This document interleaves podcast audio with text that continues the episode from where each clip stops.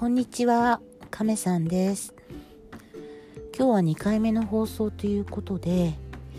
えっと、まあ、本当はね、3月になって入ってから、まあ、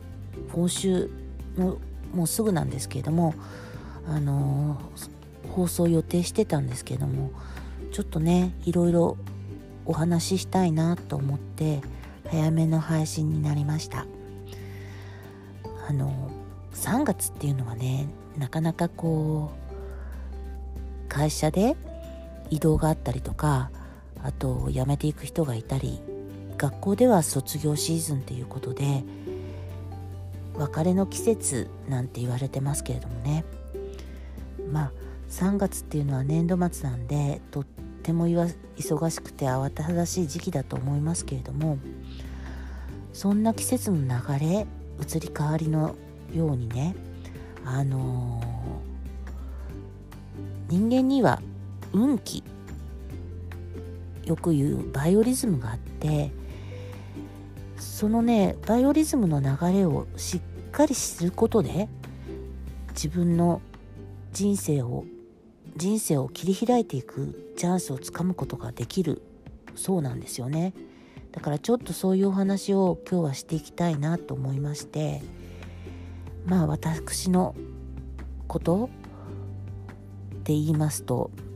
今実を言うと天中殺の真っ只中。もうひどいことばっかりあったんですけれどもあのもう天中殺に入った年はねあの会社を辞めた辞めたんですよ。あのまずは母の介護のためですかね。あともうあとコロナ禍に入って会社のことをやっていくことがもうすごく大変になって自分でいろんなことをやってても会社に潰されそうになってて毎日毎日イライラしててあのうちの母がふみちゃんがね私の顔色を見るようになってなってきちゃったんですよ。もういっつもイライラしててもう笑顔が出なくなった。でも母のねもういつまで生きられるかわからない。もう9695でしたからね母も。そんな中こうもっとね笑顔のある暮らしをしたいなと思って会社を辞めたんですけれども。でももうなかなかこう会社を辞めてからでも母の介護はもっともっと大変になってきてまあ去年の1月1日に救急車で、まあ、病院に運ばれたりしてそれからもうあの良くなったり悪くなったりあともう食べられなくなったりってもう次から次へと悪いこととか大変なことが波のように押し寄せてきたんですよね。で去年の8月、末に母が亡くなってからは、まあ、亡くなった時もこうそれもちょっと普通とは違ってて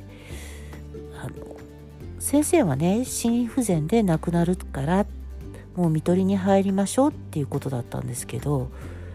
まあ亡くなってから分かったんですけど実は母コロナにかかっていましてでもうお葬式の手配も全て済ませてしまってもうあの葬儀社の方に母をもう送った後にコロナっていうことが分かってそれからもうバタバタと手配を変えてすぐに葬儀をすることもできず四十九日になるまでいわゆるお葬式っていうことはしなかったんですよね。だからその間も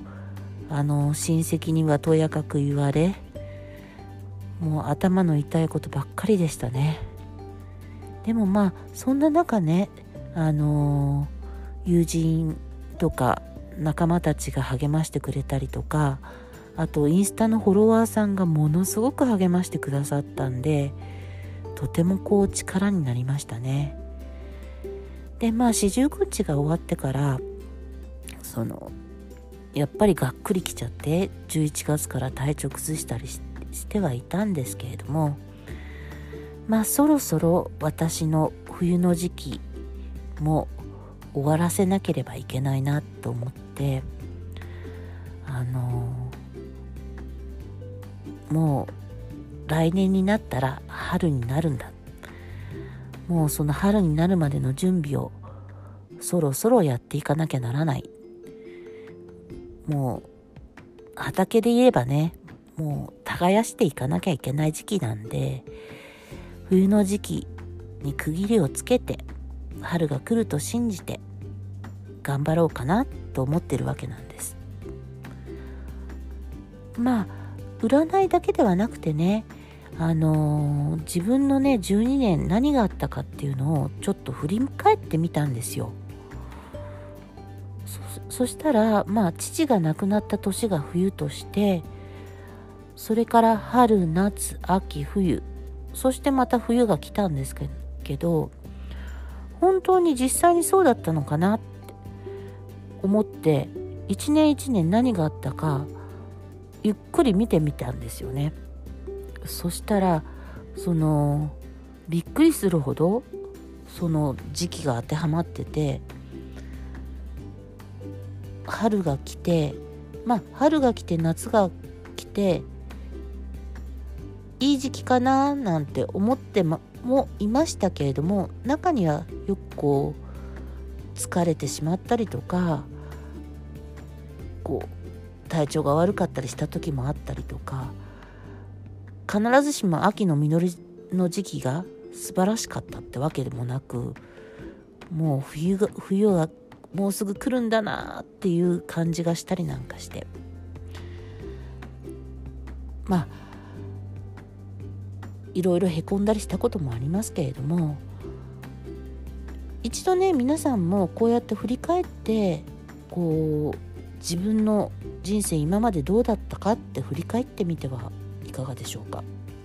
そしてどの時期がどの季節に当てはまるのかって知ることでねこれから運気が良くない時期これからのね運気が良くない時期を予測してその時期をどうすれば快適になるかヒントを得ることがこう開運の秘訣になるではないでしょうかね。でまあその前の12年をね私振り返ってみようと思ったんですよ。そしたらまるっきり思い出せないんですよね。まあなんか自分もその頃突っ走ってたのかなと思ったりあとなんか変な声をしちゃってこう痛い思いしたりとかねまあ人には迷惑かけてきたかなと思って反省してるんですけれどもあのまあそれだけ年取ってきてるのかなってことなんですかね。まあその他にね1年の中にその季節とは別に自分のこう流れもあるらしいんですよね。ほらよく自分の好きな季節とかありませんか、まあ、私はねいつが好きかなまあ季節の中ではこうクリスマスの来る冬なんかも嫌いじゃないんですけれども私自身の悪い月っていうか嫌いな月は1月の終わりから3月の初め。まあ今なんですけどね。あのー、まあその期間はね嫌なことばっかり。で2月になるとバレンタインデーとかありましてその頃にチョコレートとかたくさん食べちゃったりするとまあ口の周りにブツブツブツブツ出来物ができたりとかまあ今はね今年はちょっとご存知の方もいると思うんですけど私ダイエットしてるんであの無事にブツブツができなくて済んだんですけれどもあともうちょっとでその嫌な時期3月が終わるんですけども。またそこから私はねいつも毎年4月の1日エイプリルフールに何かしらやらかしてるんですよ。でこうやらかさないために4月1日のエイプリルフールはもう何にもしないようにしてるんです。お家でまったりゆっくりのんびりしてもう嫌な時をこう待ってる嫌な時が過ぎていくのを待ってるっていうわけなんですよね。まあ皆さんもちょっと1年のことまあ12年周期で春夏秋冬を見直して自分の運気をアップさせていってみてはいかがでしょうかでは今日はねちょっと3月運気アップのために食べてはいかがというレシピを紹介していきます。3月っていうのはなんか冬に体内に溜め込んだものをこう排出するのに良い時期。浄化の時なんて言われてますね。でそれにまあ良い食物食事は山菜なんかを取るといいそうですね。で今日はねあのー、あさりと菜の花のお味噌汁を紹介したいと思います。あさりはねあのー、水分代謝をアップしてこう余分な水分を体の中から出す作用があるそうですね。で菜の花は血の巡りを良くしてくれる。なんでちょっとデトックスにはぴったりなあの食材なんですけどもこのあさりと菜の花でお味噌汁を作ってみたらいかがでしょうか？通常のねあさりのお味噌汁に最後に菜の花あまり茹ですぎると美味しくなくなってしまうので菜の花を加えて最後にちょっとアクセントにこう溶きがらしあまり食べないかもしれませんね今。ちょっとからしを加えてみてみるとピリッとして美味しいと思います。季節感があって健康にも良いお味噌汁一度作ってみてはいかがでしょうか。では次回放送をお楽しみに。お耳を拝借ありがとうございました。亀さんでした。ではまた。バイバイ。